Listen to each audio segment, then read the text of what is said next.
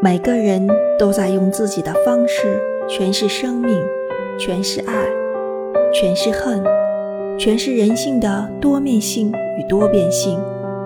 无法确定的是标准是什么，哪一个才是所谓的完美？